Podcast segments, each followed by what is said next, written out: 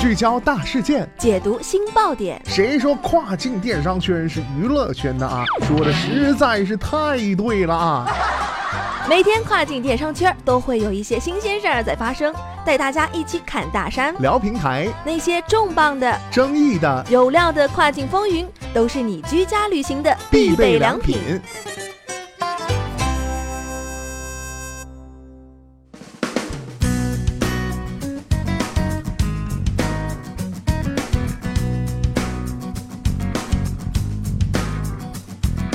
Hello，大家好，欢迎大家收听雨果电台跨境风云，我是大熊。一年当中啊，最令日本人高兴的是什么时候呢？那当然就是年末发年终奖的时候，发了年终奖啊，就可以为所欲为的买东西，筹备过年的事儿。那么日本人是怎么样过新年的呢？我们来关注一下啊。首先呢，在家看电视，就像我们一样啊，每年必看的晚会。新年的仪式感总归是要有的，也就是躺着过年，占比为百分之三十九点五。第二呢，就是去神社进行新年的出拜，求平安符，还去年的愿，祈求明年会更好，占比百分之二十点八。第三点，回老家过年，与年迈的父母亲戚们唠唠嗑，占比百分之二十点四。第四点，新年初一一大早啊就跑去商场抢福袋，占比百分之十四点六。第五点，在老家吃年夜饭，占比百分之十四。上面列举的都是大类，细分下来啊，日本人在过年的时候还有这些习俗：发压岁钱、吃荞麦面、大扫除、发新年贺卡、抢福袋等等啊。而这些时候啊，也会购置相应的物品来度过新春。那么接下来啊，我们将一一列举日本人在新年的时候最喜欢购买的东西。日本人喜欢的商品都是实用性强，最好一物多用，而且能够在一家店能够买到，就不用再去看其他店了。各位卖家可以进行参考，结合自身的商品搭配销售。二零一九年的爆单机会又增加了一个啊！那么今天咱们的跨境风云，马上带大家一起来了解一下。首先来关注到的第一点是贺年卡。经过一年的工作，在你遇到不顺的时候，总会有人向你伸出援助之手。在新年之际，即使在这个科技发展的时代，讲究礼貌又注重感情沟通的日本人，还是会选择手写贺卡来表示自己的心意。个人会给自己亲朋好友写下贺年的祝福，也会翻开去年的小本子，看看去年谁给自己发了，今年也要回给他。那么，这不仅是对于个人而言，企业也是需要的。企业除了需要给自己的员工发放这个贺年卡，还会结合伙伴送去祝福，感谢他这一年的帮助，也希望后面能够一直维持这种良好的合作关系。同时啊，祝福双方都越来越好。贺年卡一个暖心的小物件，往往能够触碰到人内心的温暖，往后的关系发展也会越来越好。贺年卡可以直接给买家提供各种不同的类型，也可以支持让用户 DIY 搭配他们的图片，帮助他们进行制作。同时啊，也可以提供一些贺年卡的一些材料，就比如说万年笔、印章、油墨、彩铅等等的文具用品。因为啊，有人喜欢自己手工制作来表达他们的心意。二年末大扫除。新的一年的到来啊，肯定要把家里的灰尘清扫一下，以最干净的环境来迎接新的一年。希望明年会更好。同时啊，也意在扫到去年的晦气，迎接新年的好运。日本人喜欢的清洁用具，你绝对想不到，分得非常的细啊，不单单是扫把、拖把这么简单。像以下的物品呢，都可以进行参考：下水口刷子、烤鱼网、水龙头的清洁布，细分到每个部位。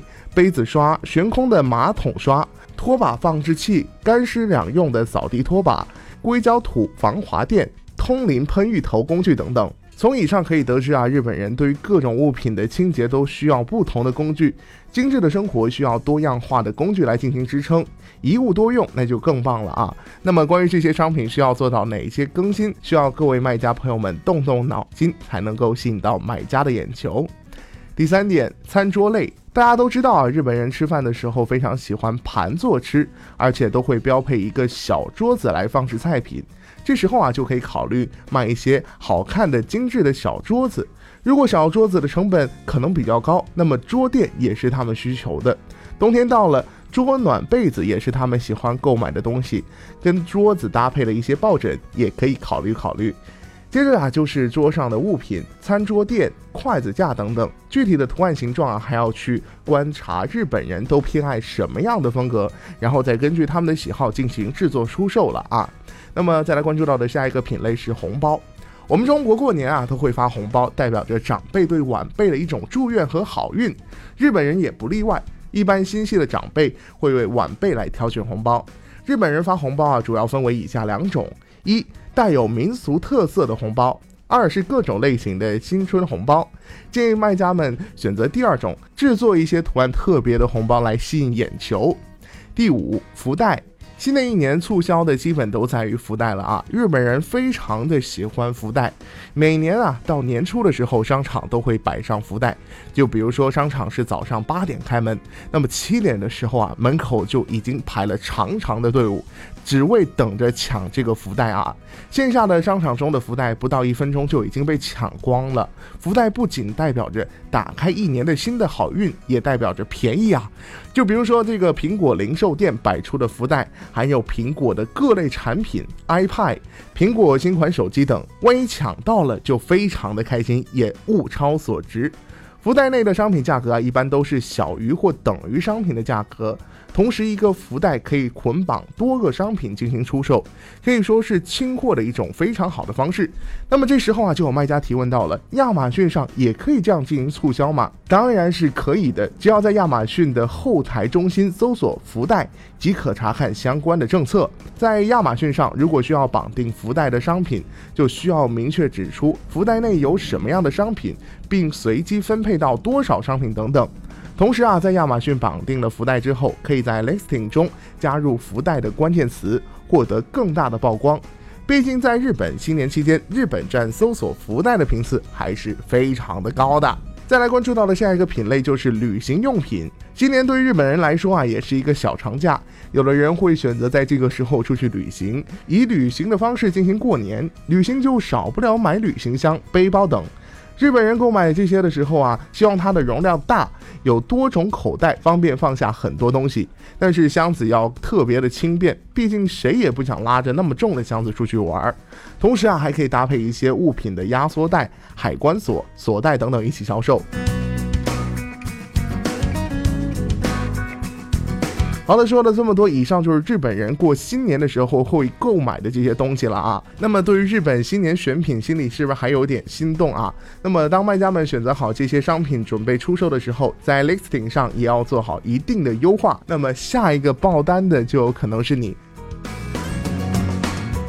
好的，聚焦大事件，解读新爆点。以上就是今天雨果电台为您梳理到的跨境风云。想要第一时间了解更多跨境电商动态，您还可以持续锁定到雨果 App 推送的最新消息。我是大熊，我们明天再会，拜拜。